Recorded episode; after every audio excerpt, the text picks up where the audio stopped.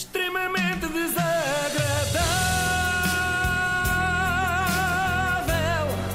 É mais forte do que é. Bem, antes de começarmos, eh, Inês, podes emprestar-me a tua password para eu entrar aqui no, Sim, no dá cá o computador? computador. Não, não, podes dizer que eu escrevo. É, sim, vou-te dizer a minha password em direto, na rádio. Qual é o mal? Até na Assembleia da República partilham as passwords, mas pronto, tudo bem. Deixa lá, eu uso o da Ana Marco, Mateus Rosé 1980. Pronto, Já está. Agora não usem vocês também, senão a Ana vai ter que alterar. Foi o ano que ela provou pela primeira vez, Exatamente, foi muito marcante. com dois anos. Bom, agora. um ano. Sim, desculpa. Faz bem, a espinha de cavalo cansado. Eu agora eh, não percebo a má vontade da Inês, das duas uma, ou tem daquelas passwords ridículas que são 1, 2, 3, 4, 5, ou a data de nascimento dos filhos, ou então é muito old school ainda, porque hoje em dia toda a gente partilha passwords, pins de telemóvel, códigos de cartão multibanco, pelo menos é o que diz a deputada Emília Cerqueira. Eu também tenho a password do Sr. Deputado José Silvano. Não só eu, mas eu também. Isto tem a ver, naturalmente, com a necessidade de consultar documentação que nós partilhamos. Pobre José Silvano, não tinha privacidade nenhuma. Se toda a bancada parlamentar tinha a password dele, eu nem imagino a esposa. Deve controlar. controlar ai! Controlar-lhe o e-mail, o Instagram, o LinkedIn, tudo. A sorte dele é que não trabalha com a Inês, a rainha do facejacking, senão por essa altura, pobre Silvano. E espero que ele apague o histórico também. Exatamente. E as cookies e aquelas coisas todas.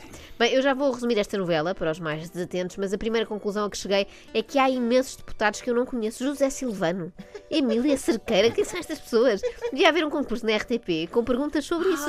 tipo, quem sim. quer ser deputado, não é? E depois podiam perguntar os nomes, as boa. terras de onde vêm, se aldrabam no subsídio de deslocação ou não, quantas vezes se baldam aos plenários. Bem, já agora vamos fazer um teste. Eu vou dizer-vos nomes e vocês têm de adivinhar se são ou não deputados eleitos por nós, não é? Vamos a isso. Para a Assembleia da República. Cá vai. Álvaro Castelo Branco. É, do PP. Porto. Olha que bem. É lá. Ah, temos um especialista. É verdade. Jorge Paes Guedes. Eu vou dizer sim. Sim, vá. Também tem ideia que sim, mas não sabe. Não é. Ok. Inventei.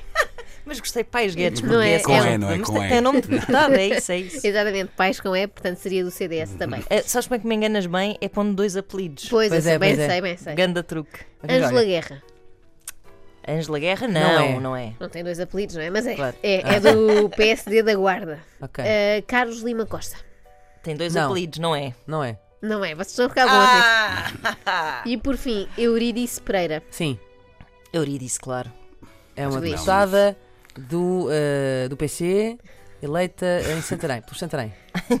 Acham que eu ia inventar o nome Eurídice, não é? é existe mesmo, de facto, Eurídice Pereira, PS Setúbal. Ah, não andaste quase, assim longe. quase. Bom, bom, bom. Vocês têm jeito para isto. Se calhar devíamos mesmo fazer este concurso. Bem, voltando ao tema José Silvano, o que se passou foi o seguinte: o senhor foi acusado de não pôr os pés no Parlamento e de ter alguém a marcar as suas presenças por ele. Ora, aqui está uma coisa que os concorrentes reality show, mesmo que quisessem fazer, não podiam, Pois não é? é. Se a Fanny promete que vai fazer uma presença à Fanzers, não pode depois mandar a Bernardina no lugar dela.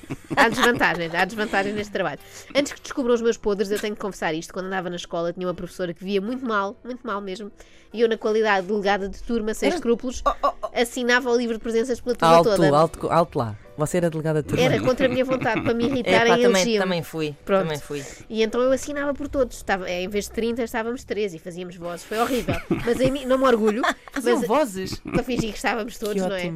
Mas em minha defesa, eu tenho a dizer que só tinha 13 anos e não tinha sido eleita pelos portugueses, não é? Só mesmo pela malta do 8 B para me achincalharem. Bom, Silvano, quando foi apanhado, negou tudo, como é óbvio, e sacou do chamado trunfo e vitória. Sou um homem honrado, com mais de 30 anos de vida pública. Pai. Ah, sim, sempre tudo bem, e aposto que é bom chefe de família. E pediu até que se descobrisse quem foi o malvado que teve o desplante de picar o ponto por ele, permitindo-lhe que oferisse por um trabalho que não realizou. É muito chato. Sou eu próprio que reclamo publicamente que a PGR abra efetivamente um processo de averiguações no sentido de rapidamente dar início a uma real investigação se em tal processo todo este episódio não ficar devidamente esclarecido. Com cada malfeitor por aí, não é? Era o mesmo que vir para aqui uma galera qualquer, fazer-se passar por mim, enquanto eu estava em casa a dormir até ao meio-dia. Era muito aborrecido. Sobretudo em dias de chuva e trânsito, que são aqueles em que eu faço mesmo questão de vir. Aborrecido para ela. Exatamente. Mal esta história de Silvano veio a lume, os jornalistas tentaram obter uma reação do líder do PSD, mas sem sucesso. Há desenvolvimentos do, do, do caso José Silvano. O Ministério Público vai analisar Ah, o caso bom, para, para não é? eventualmente apresentar o inquérito. Festival Ministro Acisaga. É uma, é uma boa língua europeia, mas o português também é, também é importante. Não vai falar sobre isso. Vamos nisto. Vai? Überhaupt nicht. Wir werden nicht sagen. Haben überhaupt nicht zu sagen. Guten Tag, guten Tag, auf Wiedersehen. Ao mesmo tempo que O parece uma daquelas. ao comentário de Marcelo. Verdade, verdade. Parece daquelas pessoas que hum, eh, batem com a cabeça e depois acordam a falar outra língua. Sabem esses casos? Sim, sim, sim. Você não vai acreditar no caso deste. Exatamente. Olha, se isto vira moda, pergunto ao Mário Centeno sobre o orçamento de Estado e ele responde em russo, não é? O jornalista nem percebeu bem ali se aquilo era alemão, por isso chamou-lhe só uma bonita língua europeia. Ah, ainda na passada quarta-feira, José Silvano assinou a folha de presença da Comissão Eventual para a Transparência, mas não assistiu à reunião. O deputado chegou às duas, hora do início, assinou a lista e foi à sua vida. É óbvio que ele não precisava de assistir a conversas sobre transparência, disso percebe ele, não é? Um homem que está sempre nos plenários. Embora ninguém o veja, só pode ser transparente.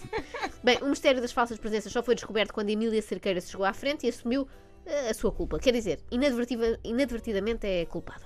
Mas ao contrário daquilo que quiseram passar ou da imagem que estão a criar, não para marcar presenças do Sr. Deputado José Silvano.